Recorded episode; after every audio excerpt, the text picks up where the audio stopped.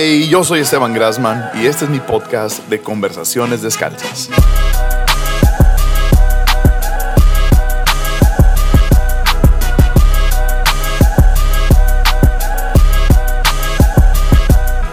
En donde en cada conversación tengo la oportunidad de hablar detrás de escenas con diferentes personas sobre la vida, teología, hobbies, música y liderazgo, con la intención de conocer cómo piensan y por qué piensan de esa manera. No siempre estamos de acuerdo, pero siempre es edificante. Es un espacio descalzo, honesto y real. Hey amigos, estamos... Este es el episodio 6 de la tercera temporada de Conversaciones Descalzas. Y um, qué buena onda estar otra vez acá.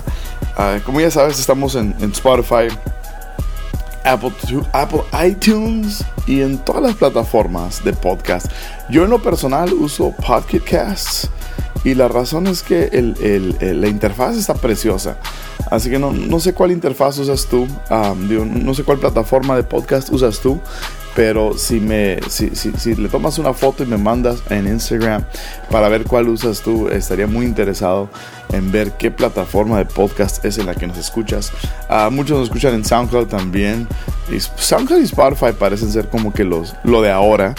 Y, y está genial, son, buenas, buenas plataformas para escuchar podcast. Y uh, hablando de podcast, eh, eh, realmente este medio es genial. Y, y mientras más te vas metiendo al, al, mundo de podcast, te vas dando cuenta de tantas diferentes interacciones que son posibles. Y um, podcast permite, es un espacio que permite tantas diferentes cosas. Realmente el cielo es el límite para crear contenido y me da tanto gusto ver más y más y más contenido saliendo en esta plataforma que es genial. Así que qué buena onda que estás escuchando otra vez, donde quiera que te encuentres. Um, mándame una, una foto, un, un selfie en Instagram taguéanos a conversaciones y a, y, a, mí para ver en dónde nos escuchas. A lo mejor es, lo haces mientras haces ejercicio. Alguien puso la otra vez en Twitter que el transporte público es más fácil uh, cuando vas escuchando conversaciones descalzas. Eh, sin duda. Entonces a lo mejor ese ejercicio es, es, es en el carro, en transporte público, uh, mientras cocinas, mientras lavas.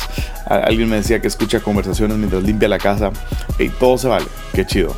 Qué buena onda, sea como sea, pero qué bueno que estás escuchando. Y, uh, sabes, hay, mucha gente que impulsa y promueve conversaciones y eso hace de esta comunidad descalza algo tan hermoso. Pero hay dos personas aquí yo quiero reconocer, en, en, en, antes de entrar al episodio, hay dos personas que yo quisiera re reconocer sin las cuales no sería posible este proyecto. Y hay, hay, estas dos personas se esfuerzan, trabajan eh, totalmente como voluntarios en esto y a, a, a deshoras y eh, a, corriendo a última hora, eh, haciendo tantas cosas porque a veces estamos contra el tiempo y a veces yo mando los audios tarde, como esta introducción que la estoy grabando a la 1.49 de la mañana. Uh, cuando va a salir el día de mañana. Bueno, ya es hoy. Eh, y, y, y, esas dos personas tienen que, que, correr y hacer que todo se vea como que estamos manejando todo con el mejor orden posible. Y, y estas dos personas son uh, Paco Ibáñez. Paco, el Paquito. Uh, él es el productor detrás de Conversaciones Descalzas. Así que si te gusta el audio, es gracias a Paco. Y si no te gusta, es mi culpa por no enviárselo bien a él. Uh, pero él hace maravillas con el audio que le envío y realmente Man, tienes el mejor corazón. Gracias Paco por todo lo que haces.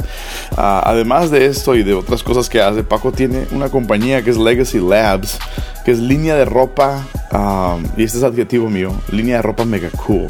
No sé qué otro adjetivo ponerle, pero Legacy está genial. A lo mejor viste algo de Legacy en conferencia Un Corazón, uh, pero Legacy este, tiene muy buena ropa, tiene camisas, tiene mangas largas, tiene hoodies, uh, tiene gorras, man, tiene calcetines creo.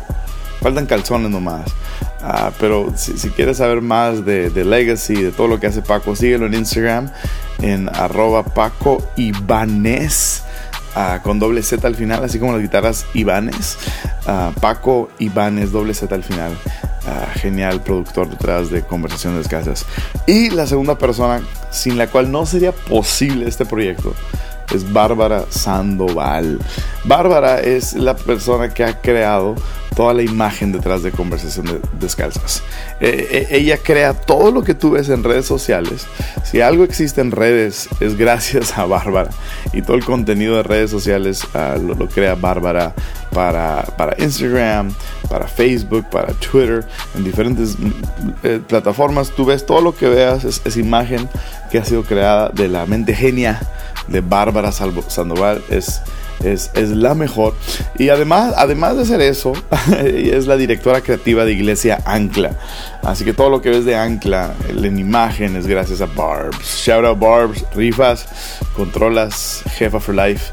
Y si quieres saber más de Bárbara, tanto Paco como Bárbara son, tienen súper buenos Instagram feeds, deberías de seguirlos inmediatamente. Ahí encuentras a Bárbara en arroba Bárbara Sandoval con Z, Bárbara Sandoval en Instagram. Uh, Yeah, este episodio, man, este episodio estoy emocionado porque estamos en esta temporada 3 explorando tantas diferentes uh, personas y, y, realmente saliéndonos a, espacios nuevos. Y, man, tuve, tuve, tuve el honor de sentarme con eh, Sergio de la Mora. Así es, Pastor Sergio de la Mora.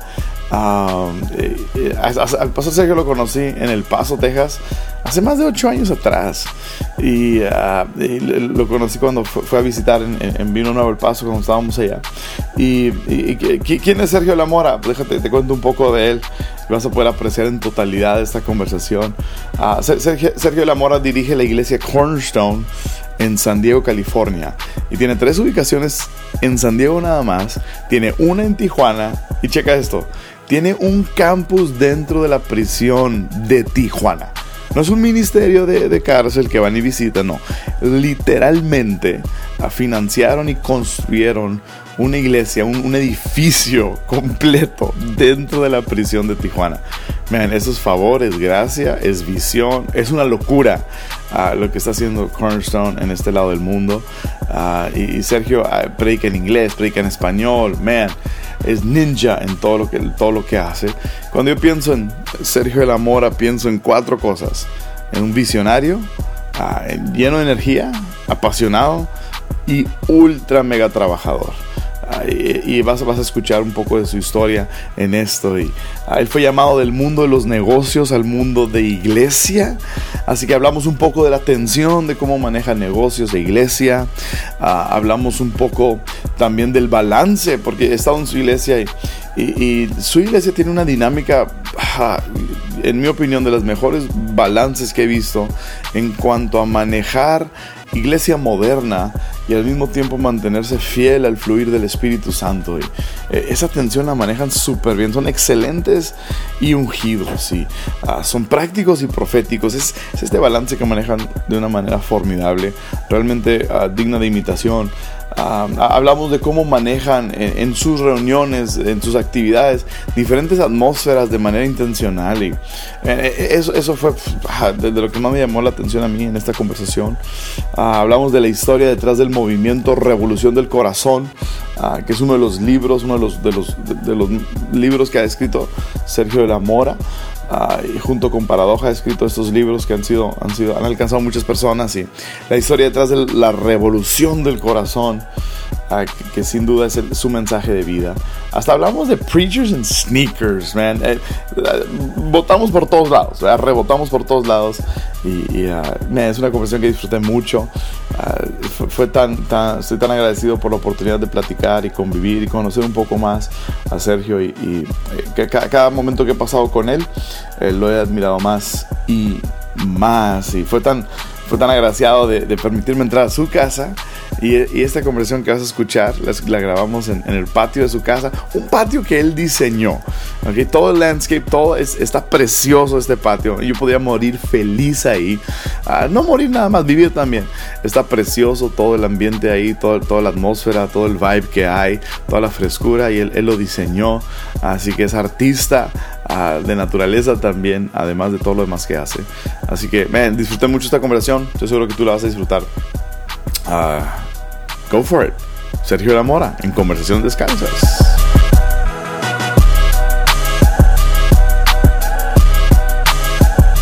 Hablas de hablas de, visión y gente que ha iniciando y me gustaría uh, Me gustaría explorar un poco eh, tu inicio. Um, yo sé que no, no, no, eres originario de San Diego, sino que uh, viniste a San Diego con un propósito, ¿no? Sí, de plantar la iglesia. De plantar la iglesia específicamente. Uh, pero tú estabas en, en, en, Santa Barbara, California, uh, y tu familia, y habían tenido negocios, etcétera. ¿Cuál fue la visión que Dios te dio? me has contado esta historia, pero me encanta esta historia. Eh, ¿De cuál fue la visión que Dios te dio para San Diego? ¿Cómo fue? ¿Cómo, cómo, cómo supiste ese momento específico en donde Dios te dijo, es San Diego? Lo que pasó es que yo era un asistente pastor en Santa Bárbara, yo tenía un negocio. Eh, Tenía... ¿De, qué iglesia? ¿Una iglesia hispana? Y, y, inglés. Ah, inglés, ok. Iglesia, es donde yo me convertí. Okay. La misma iglesia donde yo me convertí. Okay. Yo estaba ahí 11 años. Okay. Y llegó el punto que el pastor me dijo, Sergio, es tiempo que lanzas un ministerio. Okay. Pero le dije, no, no quiero. Porque yo tenía mi negocio, yo inicié mi negocio. Tenía 30 empleados, ya tenía como un startup, ya crecí mi negocio pero solo tenía 30 años. Sí. Estaba cansado ya. pero lo que pasó es que leí un libro que se llama Halftime de Bob Buford. Okay. Y este libro habla de un hombre súper exitoso y habla de que cuando llegas a halftime, como se dice medio tiempo, sí. que tienes que hacerte preguntas. Okay. Y la pregunta que te tienes que hacer es que si tenías todo el dinero, todas las oportunidades y sabías que ibas a tener éxito, huh. ¿qué hicieras? ¿Qué, ¿Qué, hicieras si supieras que no ibas a fracasar? Que, que no ibas a fracasar. Ajá. Que tenías todo el dinero que necesitabas, todas las oportunidades, todas las puertas. ¿Qué harías? ¿Qué harías? En ese momento es cuando el Espíritu Santo me dijo, tienes que iniciar una iglesia. Wow. Entonces, yo, no lo, yo no lo quería hacer. Mi esposo me dijo, yo estaba con mi pastor sentado en la mesa. y yo dije, no, es que, yo le dije, ¿quién venía a mi iglesia? Y mi esposa me dijo, yo iba a tu iglesia. Wow. Yo me gustaría sentarme a escucharte a ti a predicar. Wow. Cuando ella me dijo eso, algo cambió en mi corazón. Mm. Porque dijo, si mi esposa cree en mí, mi pastor cree en mí. claro, esto es confirmación. Claro. Entonces yo me conecté con el ministerio de John Maxwell, que él estaba aquí en San Diego. Okay. Y uno de sus amigos me dijo, mira, yo quiero que conoces a la ciudad de San Diego, porque es, es parecida a la ciudad de Santa Bárbara. ¿Eh? Vine y vine porque mi esposa tenía familia aquí, Okay. iban a tener una fiesta. Entonces dije, pues vamos a Aprovechar. aprovechar. Llegamos y luego un amigo mío que se llama Abel Ledesma, que es un pastor aquí, ¿Cómo no? él me echó la mano porque el él era el pastor de la iglesia de español de John Maxwell, Ok. Skyline. Skyline. Y ¿Qué año más o menos estamos hablando aquí? nuevo- en 1997. Y él me dijo, Sergio, yo te enseño la ciudad. Yeah. Te echo la mano. So, vimos y lo que él hizo, él me enseñó donde él ora sobre la ciudad, Wow. en Spring Valley. Come on. Y me inspiró. Yeah. Me enseñó toda la ciudad. Está bien. Pero nada me tocó. No era como, oh my God. Yeah, yeah. No, no hubo un momento Sí, así. un momento como dramático. Nada, nada. Llegué, llegué- llegamos al hotel, me levanté a las 5 de la mañana un domingo. Ah. Eso era viernes. El sábado fuimos a la fiesta. El domingo me levanté a las 5 de la mañana a orar sobre la ciudad.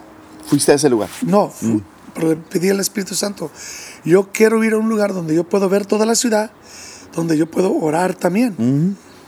O sea, a las 5 de la mañana me fui por todas las calles y una persona que trabaja por la ciudad me dijo, hay una escuela, si pases y si te estaciones ahí, te subes a la cima ahí, en la montaña, vas a ver toda la ciudad, aquí de, de, de en toda la ciudad de San Diego. Sí.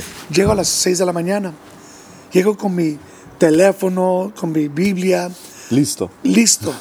Pero cuando me estoy subiendo a la montaña, veo que hay dos muchachos que están arriba y bueno, se parecen cholos. Yo conozco un cholo, sé que es un cholo, son cholos. ¿Y qué, qué están haciendo estos dos muchachos a las 6 de la mañana? Cholos en la mañana. Claro, o sea, Ajá. aventaron una buena. Sí, sí, estuvo buena la fiesta. Y luego so, me regreso, pero en Santa Bárbara yo estaba predicando una serie ah, sobre conquista tus temores y el Espíritu Santo me dijo, conquista tus temores, Sergio. so, me doy la vuelta, me subo llego a donde puedo ver toda la ciudad. Y ahí cuando veo toda la ciudad, estos dos chavos tienen las manos extendidas así Wow. y están orando por la ciudad. Wow. Y de 20 pies detrás de ellos me, me hinco y cae el, cae el piso, me pongo a orar. Y Esteban, ahí es donde cayó el Espíritu Santo sobre mi vida y me dijo, de esta montaña yo te llamo a transformar los corazones de jóvenes y familias, desarrollar el potencial de las personas y ser un avanzador de mi reino. Te voy a traer gente del norte, eh, del sur, del este y oeste. Me levanto en el piso y no están los muchachos, no los veo. Hasta hoy en día creo que eran ángeles. Wow. Regreso al hotel, levanto, me, despierto a mi esposa y le digo, honey, nos vamos a venir a San Diego. Wow. Y me dijo, está bien. Es todo lo que yo necesitaba, esa confirmación de esa montaña. Deberíamos hacer esta grabación a la montaña. En la montaña. a ver si están los cholos angelicales. Qué buenísimo. Y, y entonces, entonces háblame, píntame un cuadro de esos primeros años. Sí. De, de- te- ok, te vienes, tenías tus negocios. Sí. Allá. Tenía mi negocio, lo vendí. Allá. Sí, Ok. lo vendí y era un buyout por tres años. Mm. Entonces, eso me ayudó financieramente. Sí. Compramos una casa acá, iniciamos, inicié un nuevo negocio aquí, mientras que yo estaba buscando un lugar donde iniciar la iglesia. Me asocié con la ciudad, tenían una junta de liderazgo de Chulavista. Por siete semanas Oh, wow. te juntas con el alcalde, el chief of police, el encargado de la- los bomberos, los, los, los- los directores de las escuelas. Y por siete semanas yo me junté con ellos, eran varias personas, te tienes que registrar. Ok. Estuvo bien. Ahí conocí una persona que era el director de un- una escuela, Ok. Hilltop High School. Y le hablé, le dije, mire, tu escuela, yo lo vi, dije, necesita ayuda. Me dijo, claro que sí.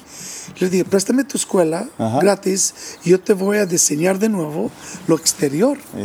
Porque yo- como yo hice diseñador de landscape, me dijo, estábamos buscando a alguien que nos ayuda. Con todo el jardín, Con, con, todo, todo. jardín concreto y todo. todo. Entonces, por seis años comenzamos una relación. Mm. Por seis años llegábamos el sábado en la mañana Wow. por cuatro horas. Domingo después del servicio, dos horas. Todos los días. Cada semana. Bueno, Wow. no todos los días, cada semana. Y en ese proceso comenzamos a crecer. Yo vine de una iglesia bien pequeña. Ajá. Como nosotros teníamos como 250 personas. Y para nosotros nos, cre- nos creímos como, hey, ¿ok? Porque, bueno, la organización en que nosotros estábamos, Sí. nosotros éramos una de las iglesias más grandes. La de 250. Sí, era como, hey, estamos haciendo algo.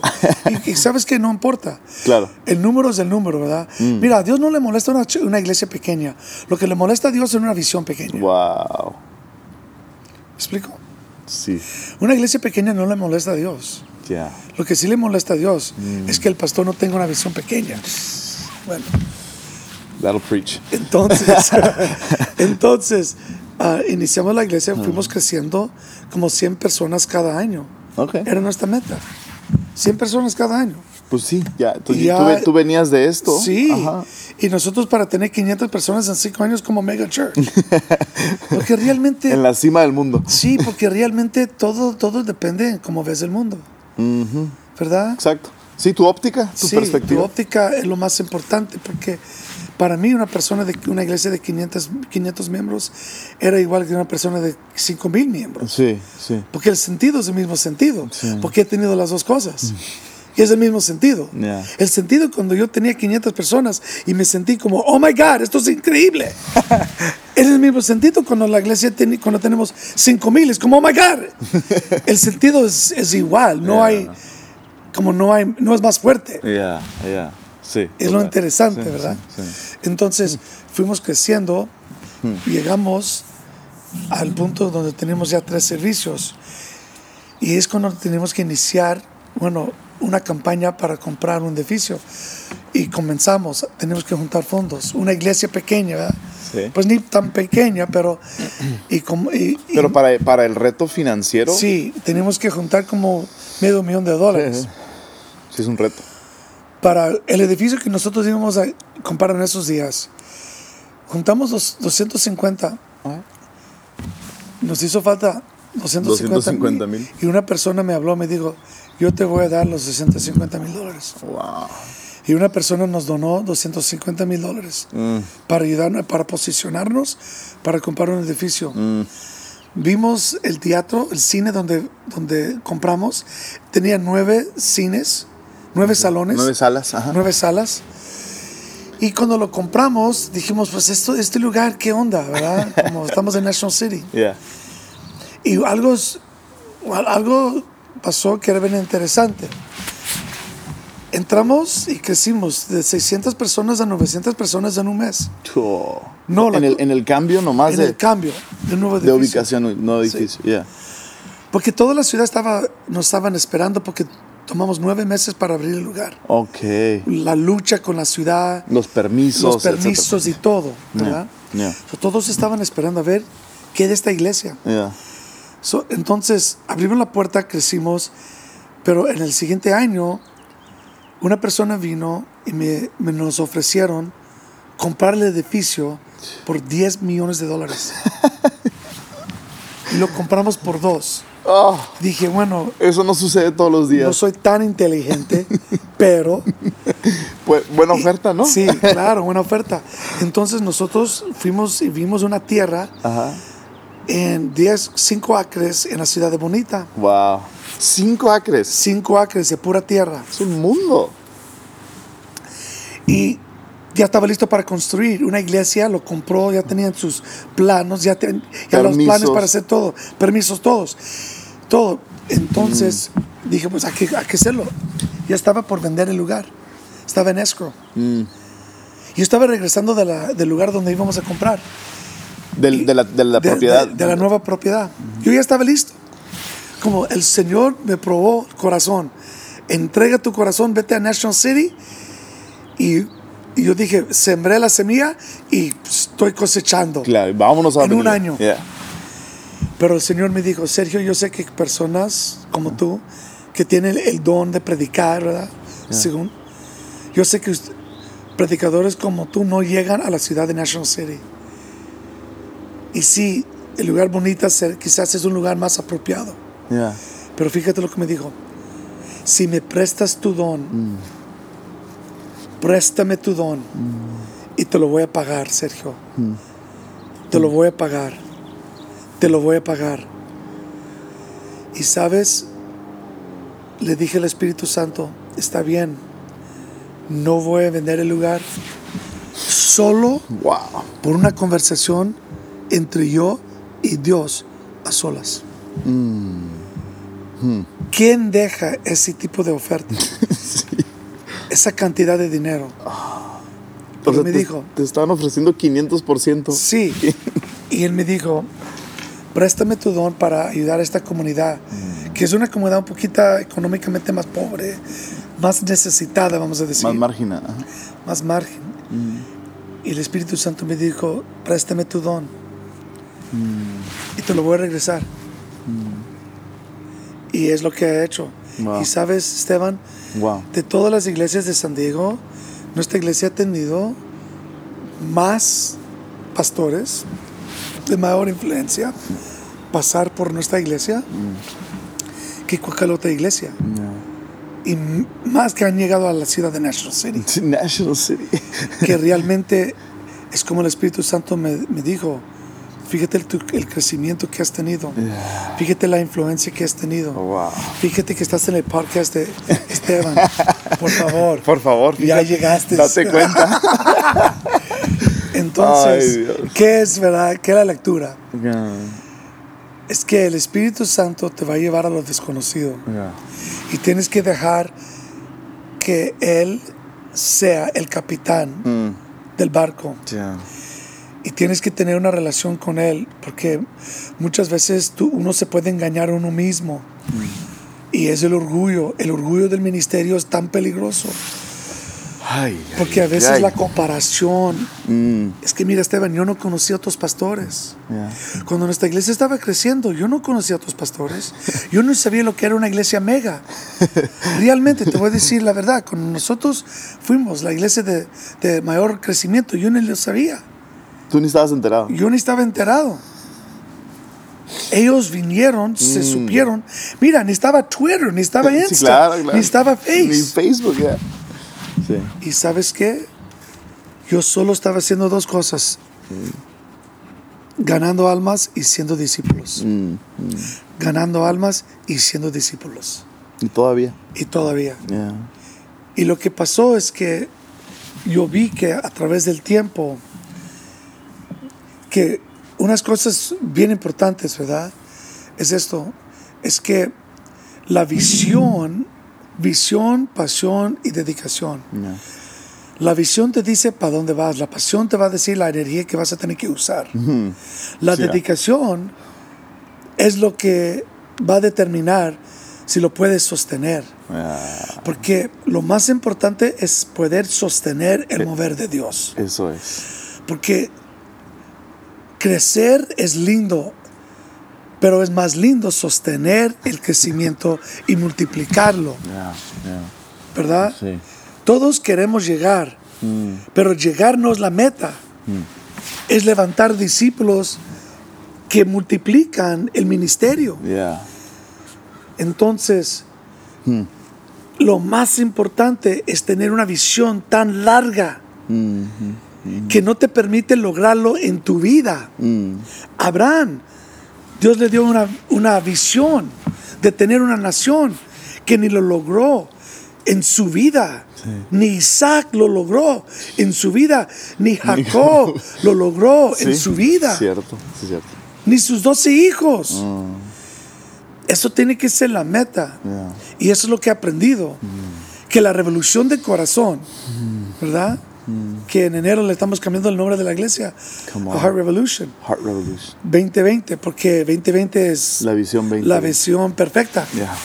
Y yo siento que en nuestra iglesia ya tenemos la claridad de quién somos. Wow. Somos revolucionarios de corazón. Wow. Y eso no tiene fin. No tiene fin eso. En otras palabras, esa visión que le estoy entregando a mi generación y a la próxima generación, a mis nietos y bisnietos, eso no tiene fin. No. ¿Quién le va a decir que, ter- que se termina la revolución de corazón? Nadie. No, sigue. Eso es porque he aprendido que tienes que tener una visión que es más grande, más larga de tu propia vida. Mm, yo, yo creo que, que cuando pienso en ti, siempre pienso en cuatro, cuatro cosas. La primera es visión, y luego ah, energía, pasión, y luego ese como que hustle mentality, ¿no? O sea, es, eh, eh, eso siempre, sie- siempre he visto de ti. Ah, pero hay, hay, hay algo que me llama la atención de Cornerstone. Y la, la primera vez que, que estuve, hicimos, hicimos un evento en Cornerstone. ¿Te acuerdas? Eso fue, creo que fue el 2012. Hicimos un, un evento de jóvenes en Cornerstone. Y, um, y, y me acuerdo que me llamó mucho la atención cómo manejan un balance entre Espíritu Santo, manejan un balance entre el Espíritu Santo, pero también entre una iglesia moderna y nueva, con un flow nuevo y, y- y actual para nuestra, para nuestra generación, ¿no? Entonces, ¿de, de- de dónde viene eso? De- porque hablando del contexto donde saliste, de una iglesia de 250 personas, ah, no sé si era old school o no, Sí, era Oscar Pentecostal. Pentecostal old school, ok. Entonces, ¿cómo, ¿cómo han encontrado esa sinergia entre, entre el Espíritu Santo, Shando, gl- gloria a Dios, todavía oran, todavía la gente se cae, todavía oran en lenguas, todo ese rollo, pero también están muy, muy en sintonía con la cultura, con, con lo moderno. ¿Cómo has encontrado esa, esa ese balance, esa atención? La primera vez en Cornerstone me llamó mucho la atención que estábamos en el green room y luego ya va a empezar la reunión, no sé, 10 minutos antes de la reunión. Vamos ya enfrente y sales y, y lo primero que le dices, súbale al bajo, que se oiga más el bajo, quiero, quiero que se oiga un punch. Y la alabanza así es como que muy, muy, muy funk, muy, oh, muy in your face. Sí. Y este, pero luego también en el momento de administración, el Espíritu Santo, profético, todo este rollo. Entonces, ¿cómo han encontrado ese, ese balance? Eso viene por tener una convicción, por querer ganar tu generación. Es que mira, el pastor tiene que trascender. Ah, Si, si, no, si el pastor no transcende su época, nunca va a poder tener voz en la próxima generación. ¿verdad? Mm. Entonces, como dice en el libro de, la- el, el libro de Esdras, capítulo 3, versículo 11, eh, dice la escritura que cuando regresaron a Jerusalén y comenzaron a reconstruir el templo, pu- pues formaron el- la fundación. Sí. Y cuando construyeron la fundación, los que conocieron el primer templo se pusieron a llorar. Yeah. Pero los nuevos que nunca han conocido el primer templo, pero este para ellos su primer templo, no estaban llorando, estaban gritando con gozo. Wow. Y dice la escritura que cuando se mezcló el sonido de los que estaban llorando y los que estaban gritando con voz de alegría, se mezcló que se oyó en la distancia. Wow. Entonces, el Espíritu Santo me dijo, Sergio, tú tienes que honrar el pasado, pero tienes que ser feror, ferozmente leal al futuro. Wow. Entonces, tienes que traer lo que has aprendido Okay. a la mesa, a la nueva generación, mientras tienes que unirte para donde va la nueva generación. Okay. Okay. Porque ellos tienen energía, pero tú tienes sabiduría. ¿Me explico? Jesús, Uh, buenísimo. fíjate, Buenísimo. sana dos mujeres. Una mujer que tiene 12 años que se le estaba saliendo la sangre. Yeah. Otra niña que tiene dos años que estaba muerta. Ajá. Y Jesús está en medio de las dos mujeres. Wow. La mujer es la iglesia, Wow. ¿verdad? En otras palabras. Jesús le ayuda a la mujer que tiene 12 años, que tiene 12 años que se le estaba saliendo, ¿cómo se dice? Flujo de sangre. Flujo de sangre. Se le estaba saliendo la vida, la sanó. Wow. Porque es la, es la iglesia que está perdiendo vida, que quiere sanar esa iglesia para que pueda seguir dando vida. Pero también al mismo tiempo sana a la niñita pequeña que ya está por morirse. Y esto quiere decir a la próxima generación, no quiero que te mueres. Yo también estoy interesado en tu futuro. Come on. So Jesús le demuestra a la jovencita, creo en ti. Yeah. Creo en tu ¿qué? Futuro. futuro, yeah. Le dice a la mujer más de años, anciana, creo en ti. Creo en tu qué? Futuro. Entonces, de esa revelación yo vi que Jesús Preach. ama el futuro de los ancianos y también de los jóvenes. Entonces, como mi pasado, mire, yo no, yo no nací en una iglesia, yo era un, yo era un locutor, yo Un era DJ. Un, un DJ, ¿verdad? Yo era un DJ. Literal, un DJ literal. Sí, yo pues yo, yo era el pandillero de pandilleros. Yo era, andaba en la paranda, Yeah. yo era pandillero. En las parandas andaba en las drogas. Me explico, yo andaba. Porque mi pasado es, es oscuro. Yeah. Yeah. Yo andaba en los raves, yo andaba en las, tocando en bailes. Entonces, cuando yo me convertí, yo siempre he tenido como un toque ganar la próxima generación. Y Entonces, como se me llegó el punto que dije, Sergio, tú tienes que decidir lo que tú quieres. Y yo decidí poner mi bandera en el futuro y correr hacia el futuro.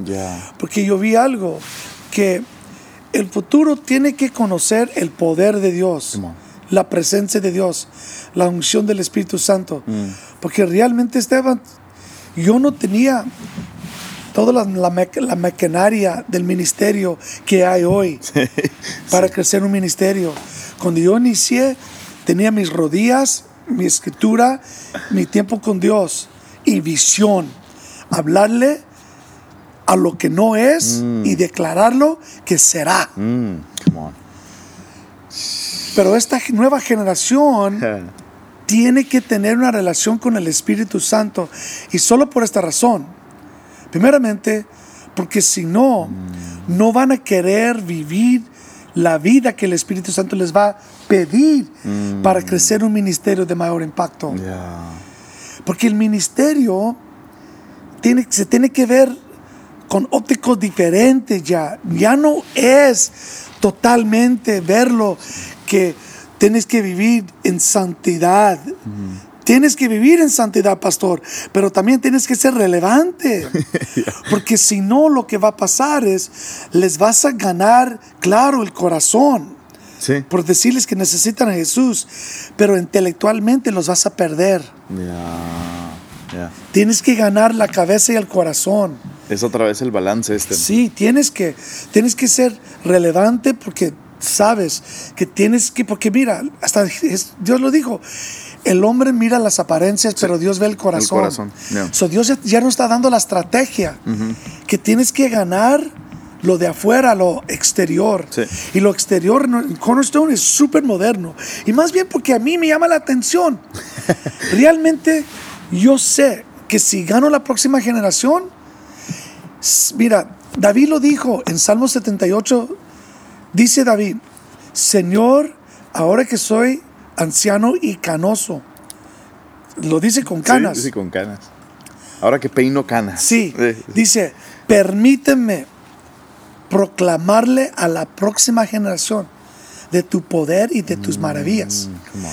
Fíjate lo que dijo David, cuando lo tenía todo, no pidió otro palacio, no pidió conquistar más tierra, no, no pidió ah, más esposas, no pidió más dinero. ¿Sabes lo que pidió? Quiero tener influencia en la próxima generación. Cuando yo llegué a un punto, Esteban, que sentí en mi ministerio que logré lo que quería lograr, es cuando Dios me presentó con ese pensar, ese pensar, honra al pasado, Sergio, pero hazte más ferozmente Sí. leal hacia el futuro. Ah, Y la escritura se me abrió y yo miré cómo pensa Dios. Y dije, no, ¿sabes qué? Yo voy a poner mi bandera en el futuro y no importa. Por esa razón nosotros cambié mi manera de vestir. Ya. Yo en la iglesia yo era uno de los primeros que, me, que, yo mi so- que, era, que es hoy mi yerno, Abraham. Yeah. Yo me recuerdo cuando él se Abe, puso, yeah. Abe se puso skinnies y todos se estaban burlando de él. y si no, fíjate, esto es una historia, ¿verdad? Él no era mi yerno, era- él, él no era mi yerno, era el director de las alabanzas. Abe. Abe. Oh, wow. Él escribió el primer disco, Heart Revolution. Claro. No sabía eso. Ese hombre es, es genius. Y fíjate, él se puso skinnies de HM. Y todos se estaban burlando de él. Y me enojé tanto Mm. que todos le estaban dando duro que yo dije, Abe, llévame a HM y me voy a comprar unos skinnies. Y Esteban, así on. comenzó el rollo. Wow. Porque se estaban burlando de él. Y él tenía como 20 años. Yeah, yeah. Era súper joven. 19, 20 años. Y era el director de nuestras alabanzas. Claro. ¿Sabes qué? Me compré skinnies. Y lo que él se compraba, yo me compraba. En apoyo a Abe. Porque, Buenísimo. porque lo que yo quería es demostrarle primeramente a él que estoy con él. Porque Abe siempre ha sido como un forward thinker. Pero al mismo tiempo le estaba diciendo al equipo, no vamos a dejar que el futuro nos gana. Y ahora es, sí, es- es cultura. Es cultura, como Ya. nos vestimos. En otras palabras, en nuestra iglesia, fashion y fe son dos cosas importantes. Wow. Fashion y fe. En otras palabras, no solo es por fe vas a caminar, es a ver y cómo te vas a ver cuando caminas al mismo tiempo. Claro. Y, y- y- y yo lo digo frente de la iglesia. Sí. Aquí realmente estamos ganando esta generación y esta generación se, se enfoca en cómo, cómo se vestía la gente. En- cuando yo estaba pastorando en la iglesia originalmente, yo me pusía aloha shirts, camisas de Hawaii, man, y eso ya era super cool. A la Rick Warren. A la Rick Warren. y sabes que eso era super cool. Claro. Pero ahora, por favor, qué locura. Sí. Pero realmente, Esteban, si un pastor, mira, te lo voy a poner así, quizás me van a entender. No hay ningún otro tipo de negocio o carrera donde no tienes que recertificarte como el pastoral, Recertificar. recertificarte. Ah, Mira, un abogado tiene que recertificarse con las nuevas leyes. claro. El doctor tiene que recertificarse con la nueva medicina. Sí, sí, sí. ¿Sí o no? Sí, sí, los nuevos estudios. Hasta los, hasta los profesores se tienen que recertificar en cómo... La educación. La educación. Solo el pastor Wow. Nadie lo hace rendir cuentas si no se recertifica. Wow. ¿Me explico? Yeah. El buenísimo. pastor tiene que recertificarse, renovarse para ganar la próxima generación. Y luego también Buenísimo. otra cosa que es importante, Esteban. Mis niños comenzaron a crecer. Yeah. Mis hijas comenzaron a crecer. Y yo tenía que decidir, voy a tener, voy a, voy a crecer una iglesia para mi generación o voy a crecer una iglesia para la de ellos. Yeah. Para la de ellos. Claro. So, yo decidí crecer una iglesia que va a reflejar la generación de ellos. Claro, sí. So, yo les di permiso a la plataforma. Yo les di permiso a decirme, pastor, papá, eso no pega. Eso está Eh, naco. Eso está naco. ¿Qué, qué onda? Eso es una locura. Yeah. Por favor, papá, ¿qué estás haciendo? Y yo les di ¿Y permiso. sí te dijeron algunas veces? Sí, claro. Claro, pero ahora no. Ahora van a mi closet, Yeah. true story, y sacan la ropa que yo me pongo y mi Préstame la hija. chamarra de piel. No, claro. Claro, por favor. Ellos ya están. Me, me vas a prestar esos zapatos, esas botas, esa chamarra, esa bomber jacket. Yeah. Pero realmente, Esteban, yo decidí escuchar la voz de la próxima generación y darles permiso de influenciar mi corazón. Ahora, con, con- de, de qué manera, aparte de fashion, de qué otra manera intencionalmente um, ma- manejas esa- esa- ese- este concepto de relevancia? También en la música, Ok. el estilo de la música, Ok. el ritmo del servicio. El ¿verdad? flow general. El flow Ajá. general del servicio. Ok.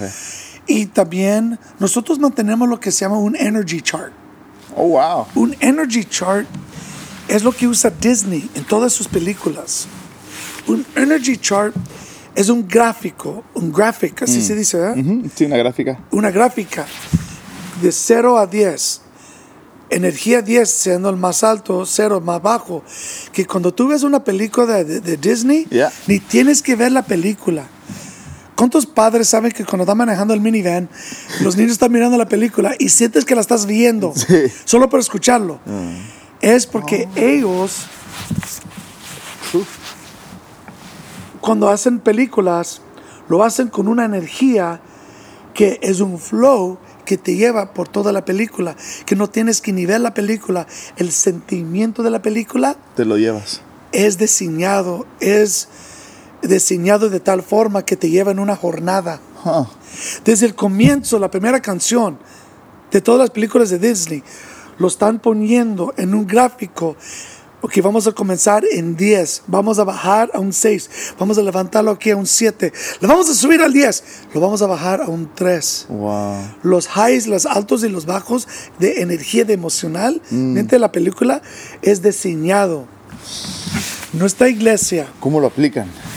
Desde cuando tú entras en el estacionamiento, tenemos música afuera. Entonces, si tú llegas, cuando tú abres la puerta, el estacionamiento ya tiene música. Ya lo estás escuchando como, oh my God.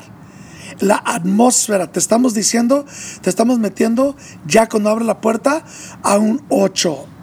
Ni tan alto, la música mucha energía, ni tan bajo que muy calmado, como un 8 que tenemos hombres que te están saludando. Hey, bienvenido a la iglesia Yeah. Cornerstone, de alta energía. En otras palabras, si tú llegaste deprimido, en el momento que abre la puerta, te vamos a llenar con energía y amor. Y, y el pensamiento es hacerlos olvidar de lo que sintieron cuando entraron. Wow. Cuando son, cuando les damos la bienvenida, es como un party. es como, oh my goodness, como llegaste a esa casa, como si ya te conocimos. Yeah, yeah. Y en otras palabras, queremos que, que llegan como un 9. Cuando entran al servicio, queremos que entran en una atmósfera que la primera cosa que dicen es, wow. Wow. Si las luces, el sonido, el ambiente, la pantalla, es como wow. Pero cuando comenzamos a cantar y las canciones comienzan, la alabanza comienza, que las palabras en la pantalla, en la atmósfera, súper creativo, te saca de tu religiosidad y te saca del momento en donde tú te encontraste cuando llegaste a la iglesia. Yeah. cuando entramos a la presencia de Dios tenemos que trascender de lo que trascender lo que nos está pasando en ese momento en nuestra vida. Yeah. En otra palabra, los lleva un 10. Pero termina cuando llegan a hacerlos la bienvenida, bájalo a un 7. Pero si te bajas a un 6 y 5, ya no te prestamos el micrófono. Pero cuando vienen los anuncios, súbele al 8. Ándale. Ofrenda. Yeah. Manténlo 8, 7, 8, 7, 8, 7. Y luego la canción después de la ofrenda, súbemelo por favor a un 9. Oh, wow. Porque cuando yo tomo el micrófono después Quieres para orar, arriba. Quiero arriba, aunque si es una canción de alabanza Arriba. o de adoración, no importa. Arriba. Pero tiene que llegar como, oh my God, fuerte aplauso, vamos. Yeah. Y entonces, si yo los quiero bajar, iglesia, en este momento vamos a cerrar los ojos. Si yo me los quiero bajar un 3, hey, yo puedo. Yeah. Si yo los quiero mantener en 10, vamos, vamos, vamos.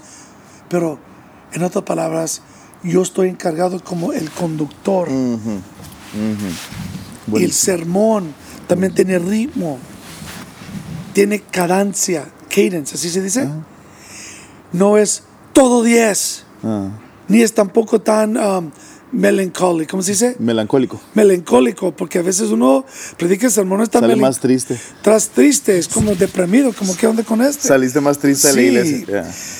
Uno guarda esa energía y eso nos ayuda a ser más relevante. Mm, Cuidar la hora, cuidar la energía del salón. yeah. Y eso, cuando sales después al lobby, al pasillo, la energía del lobby, la conexión de la gente, todo siempre es con un ritmo. Así nos mantenemos más relevantes. Buenísimo. Y también los colores que usamos. Yeah. Los colores de cómo pintamos la, la área de los niños, el santuario, los colores que usamos en nuestros gráficos, los videos que usamos. Yeah. Todos esos detalles ayudan, pero más que nada, lo que comunica si somos una iglesia relevante,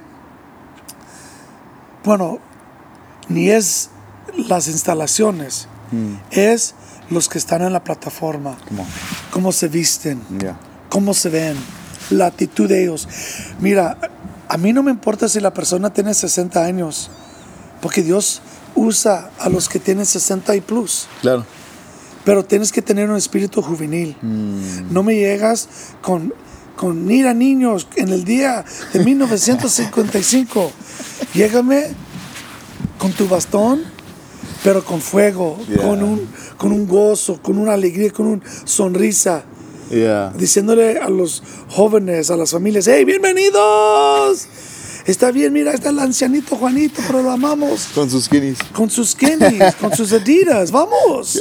No te cuesta nada, tienes que comprar zapatos, Yeah. cómprate unos Adidas, por favor. ¿Qué, qué es lo primero que le dices a, a quien, a quien diga, ah, todo eso es superficial, shallow? Um, Pues lo- les llevo a, las- a la escritura. yeah, Lo mismo de, de generacional. Pues yo no les llego a la primera de Samuel, capítulo 16, versículo 7. Que Dios le dijo a Samuel, no te enfocas en su apariencia, Ah. porque el hombre ve lo de afuera, pero Dios ve el corazón. Hacemos todo lo por de afuera para ganar al hombre. Hacemos todo lo por dentro para ganar a Dios. Mm. Buenísimo. Y si vivimos en esa tensión, vamos a ganar nuestra generación. Sí, pero sí, sí existe mucho el, el Pero, pensamiento pero todo comienza del corazón. del corazón. Sí, pero existe mucho el pensamiento de lo de, de que es superficial. Preachers and sneakers. Sí, ¿Has visto, has visto esa página? sí, Yeah. sí. Eso es, sí es un poquito superficial, ¿eh? ¿Qué, qué pensarías de Preachers and Sneakers? Pues claro, es cool, ¿verdad? Yeah. Porque es algo moderno, es algo, ¿verdad? Como, es el chiste del día. Sí, sí, está genial. ¿Verdad? tío. ¿Verdad? Es cool. Te ríes. Pero, Pero- ¿qué piensas de la filosofía detrás de una página como Preachers and Sneakers que está exponiendo gente con... Se lo está exponiendo. O no sé si exponiendo o... No Pero- entiendo la filosofía detrás de todavía, Sí, ¿no? Pero, tampoco yo, porque realmente como yo veo Preachers and Sneakers como se... No sé si es burla, Ajá. no, no sé si es moda, Ok, ok. no sé cuál es. Lo Creo que... está en medio, ¿no? Sí, pero, pero lo que creo que más o menos me choca un poco, que le ponen cuánto cuestan los sneakers. Claro. Porque una vez yo prediqué en Catalyst para Andy Stanley. Come on. Y yo me puse unos Air Jordans, Come on. un Concords 11. Mm. ok, y skinnies, y me puse un suéter de Givenchy, Yeah. negro, que tenía puras estrellas enfrente. Estaba predicando en Atlanta. Yeah. Y después en Twitter salió, si quieres comprarle el suéter del predicador Pastor Sergio, te cuesta tal, tanto. Wow. Y yo dije, qué superficial, que tienes que poner esto. Ajá. Y me, me respondieron, qué superficial, que sientes que tienes que predicar en esto. Y yo dije, no, qué integridad que tengo, que yo me he visto por quien soy. No para presionarte. Y pues pues, re- re- respondieron, pues ¿por qué tienes que comprar algo y ponerlo en la cara de nosotros? Porque no, porque Carles querían que Sergio de la Mora venía a predicar, no el Sergio de la Mora que tú crees que debo ser. Mm. El Sergio de la Mora que llegó a la plataforma So es el Sergio de la Mora que Dios está ungiendo. ¿Quieres que me que cambie el vestir para, para, para que tú te sientes a gusto? Paro de ser Sergio de la Mora. Yeah. Yeah. Pero no me gusta que ponen como cuánto cuestan porque realmente de eso no se trata. Preachers and Sneakers según se trata de estos pastores están rompiendo la regla. Wow. Okay. Sirven al Dios que rompe la regla.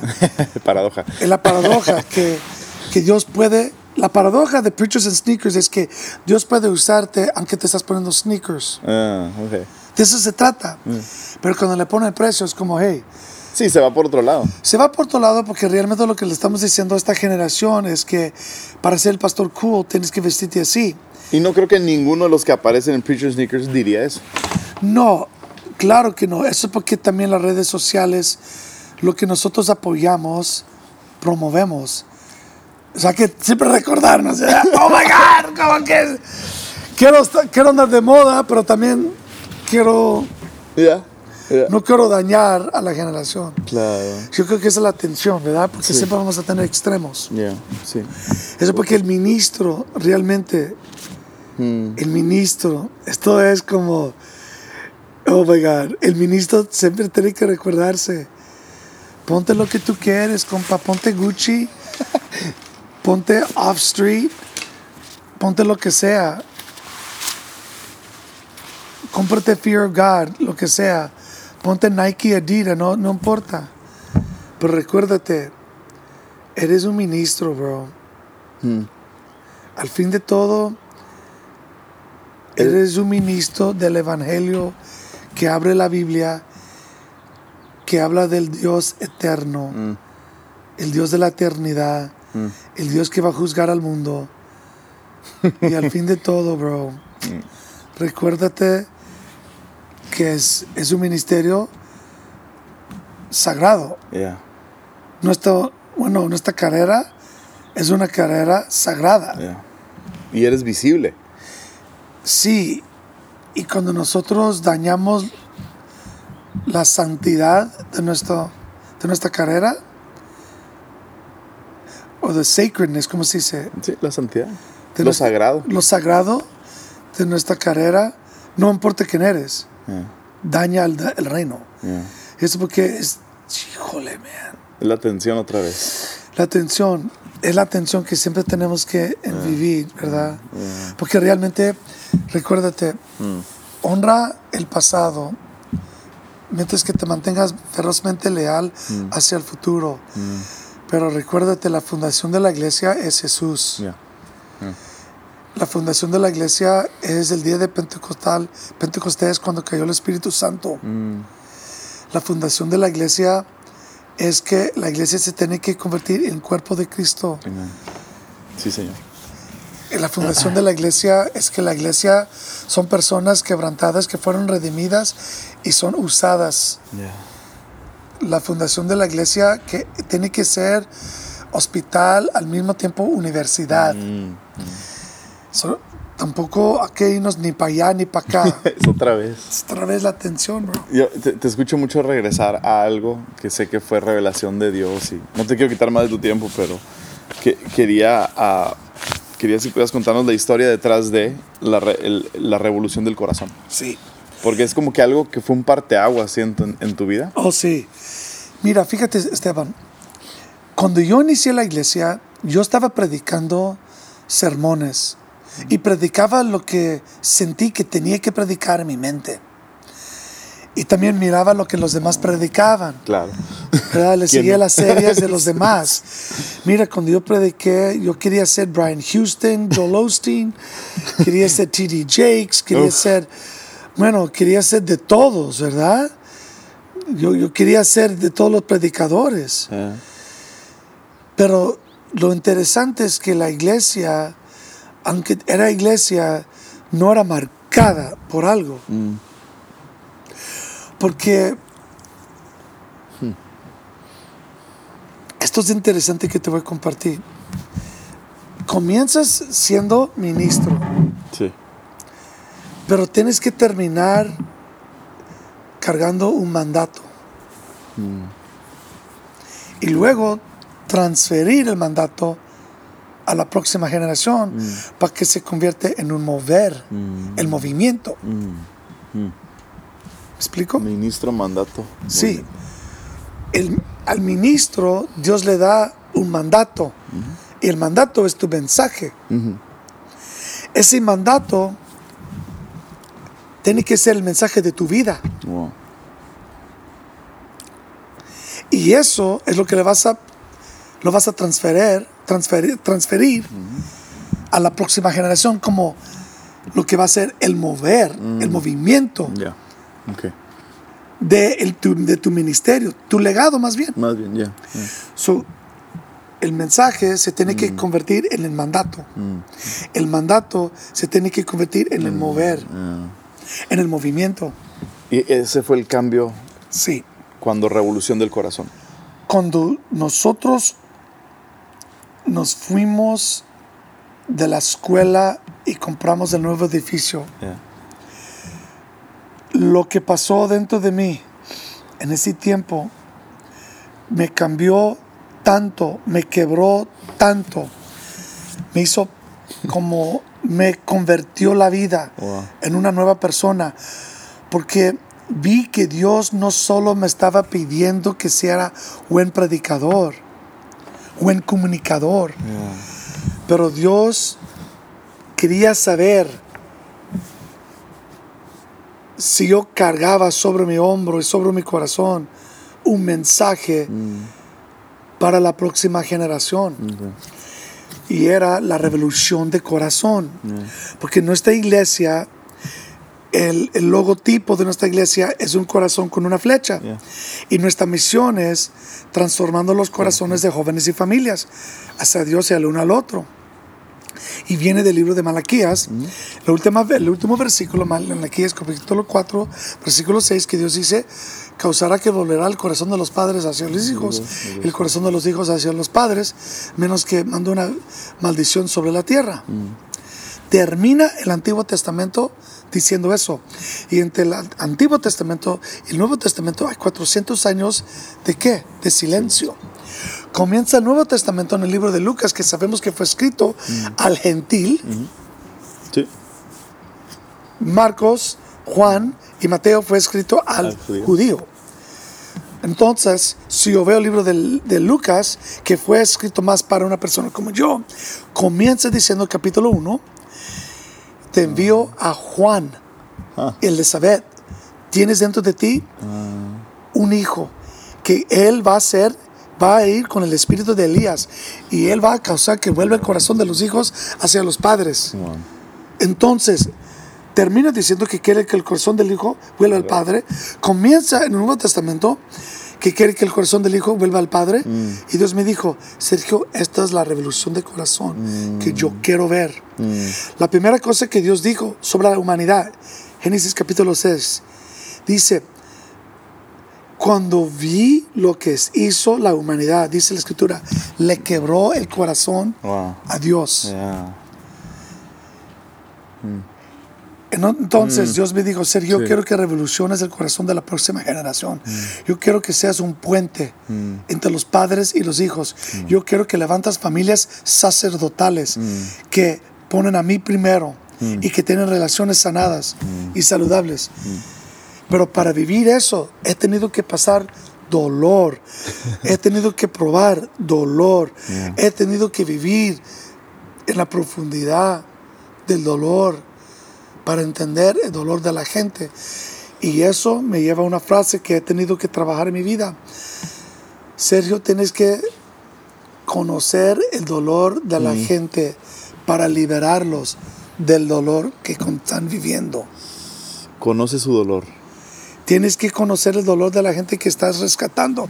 ¿Cómo puedes escribirles la receta de la gente si no sabes del dolor de la gente? Wow.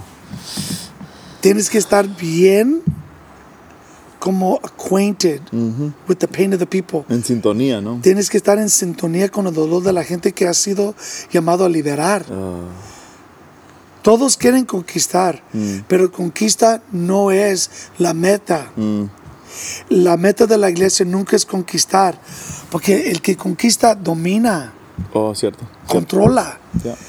Cierto. La meta nunca es conquista, es liberación. Wow.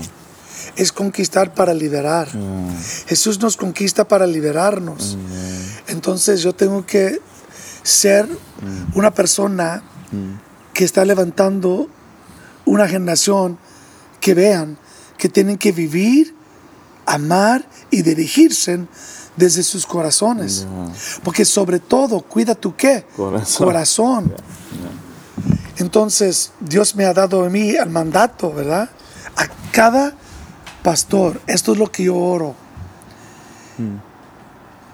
Que Dios te permite saber cuál es el mensaje de tu vida. ¿A qué edad tenías cuando lo descubriste? Cuando inicié la iglesia, Esteban, Ah, iniciando. cuando yo inicié la iglesia, Dios me dio la misión. Wow. Dios me dio el, el- el logotipo. Pero duré, te voy a decir la verdad, 20 años para entender lo que Dios me dio. Wow. Escribí el libro cuando la iglesia tenía 11 años. Wow. Pero ahora que la iglesia tiene 20 años, apenas entiendo lo que escribí. No, de veras, mira, yo soy un futurista. Yo vivo en el futuro, pero visito el presente. Yeah. Siempre ha sido así. Mm, Desde cuando era chico, cuando era locutor. Siempre ha sido así. Ahora entiendo, Esteban, que la razón por que tenemos que iniciar la iglesia con esta misión es porque esto es el mandato de Dios sobre mis hombros para esta generación. Por esta razón estamos cambiando el nombre de nuestra iglesia a Revolución de Corazón. Buenísimo. Heart Revolution. Porque para mí no hay nada más importante levantar revolucionarios de corazones. Mm. Porque cuando tú revolucionas el corazón del Padre, ganas la familia. Sí, cuando tú revolucionas el corazón del Hijo, Sí. ganas a los padres. Wow. Y lo más importante es entregarle a una persona su corazón a quién? A, Cristo. Yeah. So, si no hay una revolución de corazón vertical, Mm. nunca vas a ver una revolución en lo horizontal. Yeah. Eso porque para mí Dios me ha permitido entender que el mandato mío no es de ser Joel Osteen, no es de ser Cash Luna, Yeah. no es de ser César Castellanos, no es de ser Marcos Witt, no es de ser Esteban, no es de ser Chris Méndez, no es de ser Hillsong, no es de ser uh, uh, Planet Shakers, no es de ser cualquier purpose driven Rick Warren no es de ser you know cualquier persona. Todos mis amigos queridos. Mi llamado es de ser revolución de corazón Heart Revolution. Yo me asocio con todos mis amigos Yeah. y yo les meto a ellos Heart Revolution, Revolution. para empujar a lo que ellos están creciendo. Amen. cuando yo fui a predicarle a Hillsong y yo les hablé del Heart Revolution que detrás del libro dice Live, Love, Lead from the Heart. Ahí está. ahí está, Brian Houston escribió un libro que Live, Live, Love, Lead. yeah. quién sabe, pero cuando yo escribí el libro Heart Revolution ellos salieron con el disco Heart Revolution, I Heart Revolution. Y yo no lo sabía, Wow, yeah, yeah, yeah. yo no lo sabía. Sí, 10, on- ah, hace 10, 11 años atrás. sí, yo no lo sabía. Lo que Dios estaba hablando, ¿no? no lo sabía. Pero es cuando yo conocí a Brian y tuvimos una... Yo conocí a Brian cuando yo tenía 24 años. Él profetó so- sobre mi vida en una conferencia de jóvenes. Come on. Cuando yo era un pastor de jóvenes de Santa Bárbara, yo estaba en una conferencia de jóvenes y él profetizó. Yo estaba en medio de la, de la- del auditorio. Me dijo, tú, muchacho, ponte, párate. Me dijo, y comenzó a profetizar sobre mi vida. Un día Dios te va a levantar para tu generación. Sin saber que un día yo iba a predicar en Hillsong. ¿eh? Buenísimo. Pero la cosa es que, Esteban, ahora sé quién soy. Mira, métodos cambian. Métodos son muchos, principios son pocos. Los métodos siempre cambian, pero los principios nunca cambian. Nosotros siempre vamos a vivir siendo Heart Revolution. Vamos a morir siendo eso. Porque es el mandato Ah, que Dios me ha puesto. El mover de Dios que Dios está haciendo a través de Serio de la Mora es la revolución de corazón. ah, pero me encanta que hace 20 años que empezaron. Que me duró 20 Ya te lo años. dieron. Lo- le diste el lenguaje, si quieres decirlo así, a los 10, 11 años. Y ahorita va a ser el, el resto de tu vida. Sí. Entonces, Pero fíjate cuántos años me duró. No sé si es por cabeza dura, no sé. Por eso o porque digo. andaba de fiesta todos estos años, predicando en todo el mundo, aprendiendo de todos, no sé, ya, ya, no sé. ya. Pero regresé, Dios me regresó por tantas cosas que he tenido que pasar, ¿verdad? Mm, Quebrantamientos, luchas, desafíos personales, Mm. retos personal. Que he dicho, que he dicho, ¿sabes qué? Quiero el futuro más que el pasado. Y- Heart Revolution. Y para mí, cada ministro tiene que hacerse la pregunta, Sí. ¿soy llamado de tener un mandato a mi generación y iniciar un mover? ¿O soy llamado de unirme con un mover que tiene un mandato que está alineado? ¿Cómo distinguirías? la autoridad y la influencia que Dios te da. Porque solo Dios te puede dar la influencia. Mm, Solo Dios te puede dar el mandato. mm, ¿Me, explico? sí. Am, te escucho hablar de, de los éxitos, de lo que han logrado, ¿no? Sí. y me hablas que fue a los 12, 13 años de haber empezado la iglesia. Entonces, ¿qué, qué, qué le dirías? Que realmente ni quisiera yo escuchar, pero ¿qué le dirías al que está desesperado Sí, ¿verdad? por verlo ya en, en- en- en su área, en su ministerio, en su negocio, en lo que sea? Pero como que existe una desesperación. Um, y te, te hablo de mí, ¿no? Cu- Cuatro años pastoreando y ya está uno desesperado. Sí. que viendo, viendo tu ejemplo, pues me hace ver que pues estoy, estoy incorrecto en el pensar, pero ¿qué, qué le dirías entonces a, a esa persona? Pe- viendo ahora lo que han logrado tras años de inversión, um, ¿qué le dirías a los, a los nuevos chavos que ahí andamos? Am, lo más importante es no perder tu desesperación. Tu desesperación es tu don. Es tu don. Porque eso es lo que te va a dar el empuje Ah. para seguir creciendo. Pero tienes que dejar que Dios te mantenga en pausa mientras que estás en desesperación. Porque para Dios lo más importante ni es el tamaño de la iglesia, sino el tamaño de tu corazón. Porque la iglesia siempre va a crecer al tamaño de tu corazón. Entonces, si Dios te da más que tu corazón puede sostener, vas a perder lo que Dios te da. Pero si creces tu corazón, cuando Dios te crece y el corazón, vas a poder crecer numéricamente la iglesia, tu organización, y no vas a sentir como que está más allá de lo que puedes manejar. Y la desesperación es un don, porque te mantenga con hambre. Y la hambre es lo más, lo más importante. Pero mientras que tienes hambre, tienes que mantener tu hambre en estos años.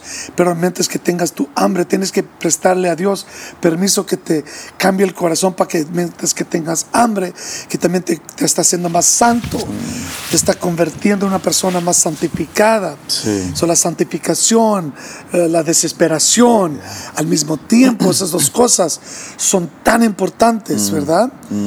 Porque sin la desesperación no hay pasión, No empuje, ¿no? no hay empuje. Pero también sin la santificación no hay pureza, ¿verdad? sí, señor. Y esas dos cosas son tan importantes en el ministerio. E- Entonces, ¿cu- ¿cuándo se vuelve un peligro la desesperación? Cuando sientes que Dios se ha olvidado de ti. La desesperación es un don, pero también es, puede ser un engaño. Wow. Cuando crees que Dios se ha olvidado de ti. ¿Me explico? Sí, sí. Entonces, una de las cosas que yo he tenido que orar, y siempre los- hasta hoy en día, lo, lo escribo en mi libro La Revolución del Corazón, es, es una oración que cuando Cristo tomó el pan Ajá. y lo levantó, lo bendició, luego lo quebró y luego lo multiplicó. Sí. Es una oración que le he dicho al Señor, Señor, mantenga, ma- ma- por favor, manténme quebrantado, pero también bendecido. Wow. Tan bendecido que siempre veo lo que estás haciendo en mi vida, pero tan quebrantado que siempre tengo una desesperación por ti. Mm, el pan quebrantado, pero bendecido. Sí, lo quebró, lo bendició y luego lo quebró. Y siempre, siempre le he pedido al Señor, Señor, manténme por favor bendecido. En otras palabras, con el pensamiento que siempre estás haciendo algo más grande en mi vida que lo que veo.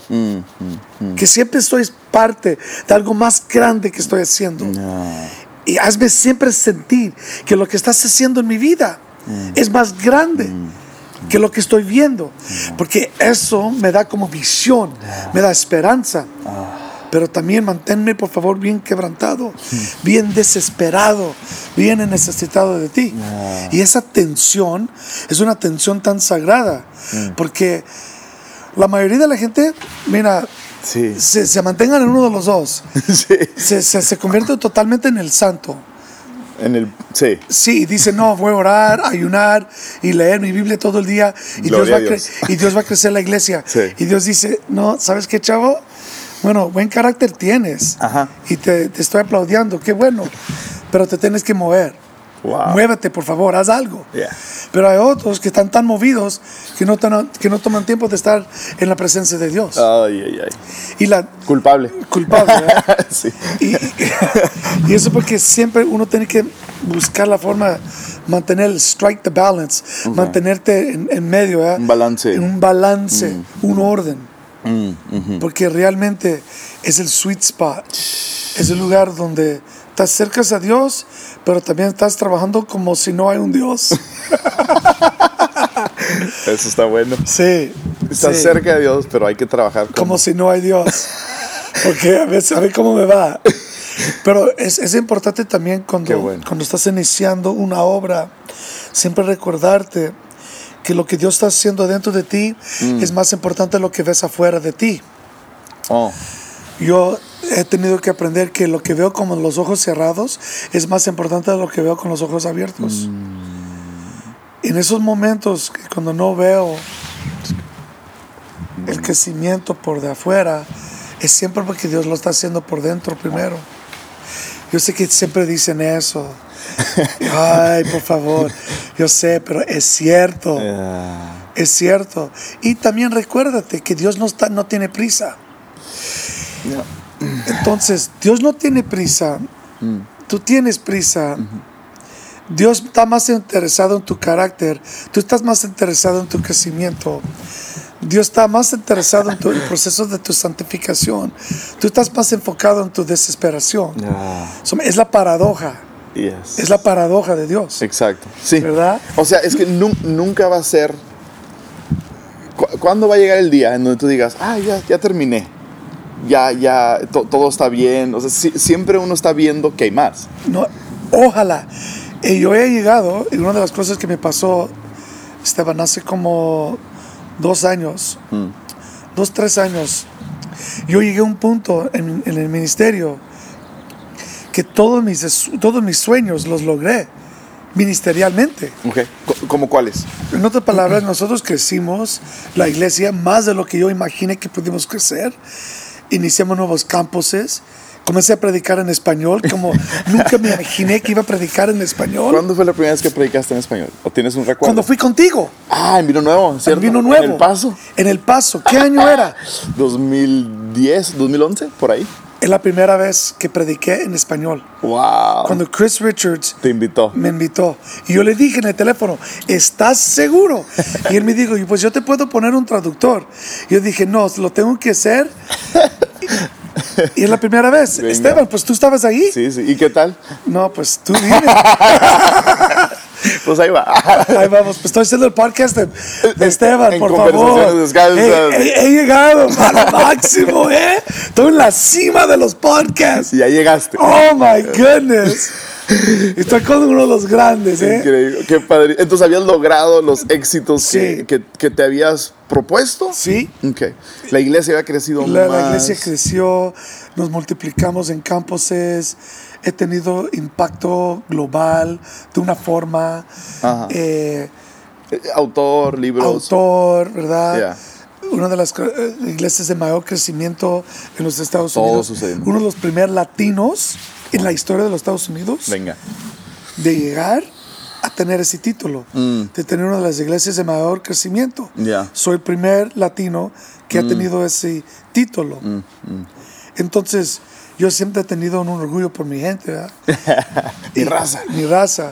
Y siempre he querido ver que la gente, bueno, ¿verdad? Americana siempre ha respetado a los latinos, aunque yo hablaba primeramente mi lenguaje primer más fuerte es inglés, Ajá. pero mi corazón, como mis padres son de Guadalajara, Venga. Ok. de, Tepati- de Tepatitlán, Jalisco, los altos de Jalisco. y bueno, yo siempre he tenido como ese orgullo que yo quiero que respeten a, a nuestra gente, ¿verdad? Mm. Y lo logré. Y era un día, era una época bien peligrosa en mi vida. Por haber logrado. Sí, eso es porque te digo, tu desesperación es un don. Porque ¿qué haces cuando todos tus sueños son logrados? Ja, ¿Qué haces cuando todo lo que has pensado, todo lo que has deseado es logrado? En mi nuevo libro, Paradoja, Dios que rompe la regla, este Irwin McManus escribió el Prólogo. prólogo y escribió algo de mí. Y me gustaría compartirlo, porque él me defin- definió, Definió.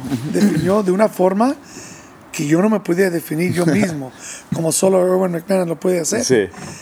Y, y él dijo una frase, dijo, Sergio está poniendo todo su éxito del pasado en el altar Ah, y lo está presentando como un holocausto, mm, para su futuro. mm, Y, a- mm. y hace tres, dos años, tres años, que Dios me dio una frase, Sergio, tienes que honrar tu pasado y mantenerte ferozmente leal a tu futuro. Wow. Mantente feroz. Ferozmente. Mira, me dijo, tienes que honrar tu pasado, Sergio. ¿De dónde vienes? Mientras manteniéndote ferozmente leal Mm. hacia tu futuro. Esa frase me rompió el corazón. Mm, Tres años atrás, esa frase es lo que realmente, Esteban, Mm. me cambió la vida. Porque llegué a un punto que sentí que, pues prediqué, don- en todos los lugares de- donde he querido predicar, prediqué. Yeah. Pero ahora lo que estoy viendo, Sí. que es lo más lindo, estoy predicando una nueva serie hoy en día Sí. Que se llama Mucho Más. Apenas lanzamos una nueva canción que se llama Mucho Más, Wow. que la puedes comprar en iTunes, por favor. Mucho más, much more Cornerstone Worship. Vamos.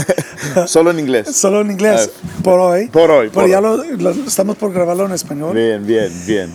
Y fíjate, tres años pasé por un desierto feísimo.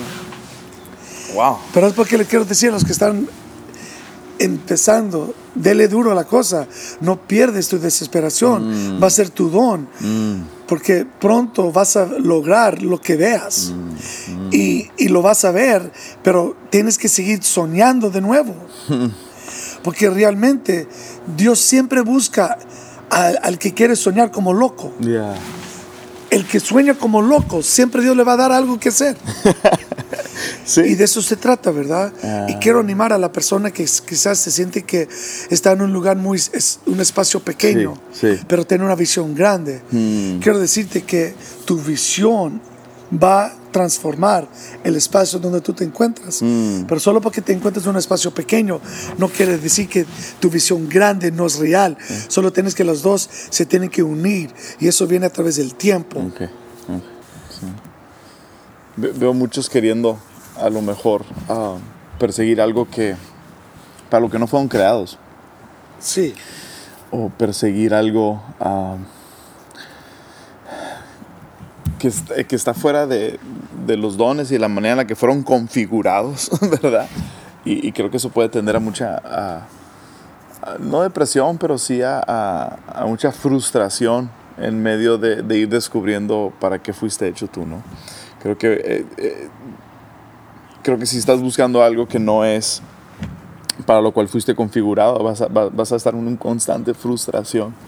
Y, um, yo veo mucho mi, mi, pues, mi generación, a los que venimos atrás, como que en ese descubrimiento de cuál es ah, la, la manera en la que Dios me, me ha configurado a mí para esta generación y um, que, cómo animarías a alguien en, en, en ese proceso, en lo que estás descubriendo, ah, para qué fuiste configurado. Ah, no- para, para no usar la palabra llamado, pero más o menos por ahí va.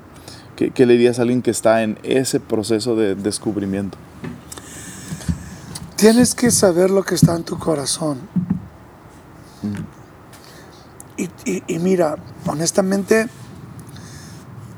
tienes que tener un mentor y mentores afuera de tu rollo. tu rollo. ¿Me explico? Que te pueden echar la mano y decirte, tú no eres eso. Mira, todos, yo andaba con todos y mis mentores me decían, tú no eres eso. Aunque estás metido con ellos, tú no eres eso. Mm, Sergio, tú no eres eso. Aunque andes con ellos, tú no eres eso. ah, No te escondes, Sergio, me decían. Y eso duró tiempo. Porque no sabes quién eres hasta después de 10 años, bro. De veras, de veras. wow, Después de 7 años un niño es formado. cierto. Para 12 años ya tiene más o menos personalidad, carácter, actitud, vista, perspectiva, óptica, óptica que le va a dominar la vida. Para que cuando tienen 12 años ya está formada en su mente quién son. Mm, Es porque asóciate con todos, pero mantenga tu identidad. yeah, Hasta que Dios te dice, esta es tu tribu. mm, Y Dios lo vas a saber en la manera como te ven. mm, Si ven la grandeza de Dios en ti. Si son personas que creen no solo en tu don, pero quieren cuidar tu corazón. mm, No quieren ver solo el ministerio crecer a través de tu don, pero también quieren ver que tu familia prospera en esta organización. yeah, que no solo están interesados que tú avances el movimiento, el mover, pero también el mandato bendice, bendice tu familia. yeah, yeah. Porque si no, hay muchos que se unen en mover, en movimientos, pero lo hacen muy temprano. Y la expectativa que le han puesto a, lo- a- a la organización no es práctico. Y se desil- desil- desilusionan, Desilusionan. se desilusionan porque la expectativa que tenían no es cumplida. Y eso es porque tienes que saber. Ah. Sabes que el tribu con que, esté- con que estés es el tribu adecuado porque tus hijos ves el futuro y sabes que has llegado a un punto que no puedes llegar a llevar la iglesia más allá porque no se te ha formado un mensaje generacional. Cuando el mensaje de tu vida es no se puede cumplir en tu vida, sabes que estás cargando un mandato. Visión pequeña es lo que no le gusta a Dios. No. No se preocupa con un ministerio pequeño. Pero, pero yo sé que hay iglesias un día que se van a unir con nosotros. Yeah. Porque tienen que. Porque son llamados de llevar la revolución. Sí. Es- Eso es obvio. Pero yo no quiero que ninguna iglesia se une con nosotros, que ningún pastor se une con nosotros si él no ve el beneficio personalmente. Porque no se trata de solo uno que se beneficia. Uno no se todos, la, la organización no solo se debe beneficiar, de, ¿cómo se dice? Beneficiar. beneficiar. También el pastor y su familia tienen que beneficiarse también. Porque ellos tienen que llevar el mandato. El mandato. Ah, man. Me quedo con eso. De buscar, buscar ese mandato que uno tiene, descubrirlo. Sí, y pasárselos a los hijos. Y porque, correr. porque lo más importante es la familia sacerdotal. Yeah. Levantar tus hijos que ellos sirven al Señor. Mm. Porque si tus hijos no sirven al Señor, eso te dice que quizás has perdido lo que es la visión verdadera de Dios. No solo es que ganas al mundo, es que ganas primeramente tu familia. Man. Ahí lo dejamos con eso. Pensando que tienes seis hijas y una gran familia. Muchas gracias, Sergio. Ah, buenísimo. ah, buenísimo tu español. Está mejorando. está mejorando. Ahí va. Pero Sigue orando gracias. por Sergio de la Mora. Sigan orando. Sánchez Cortés. Pueden encontrar a Sergio en Instagram, Twitter, como Pastor Sergio. O algo, algo así. Ponle ahí, lo vas a encontrar. Sergio de la Mora. Ah, libro eh, Paradoja y La Revolución del Corazón. Gracias, viejo. Muchas gracias. Genial. Love it, bro. Gracias. Rocked it. Rocked my world.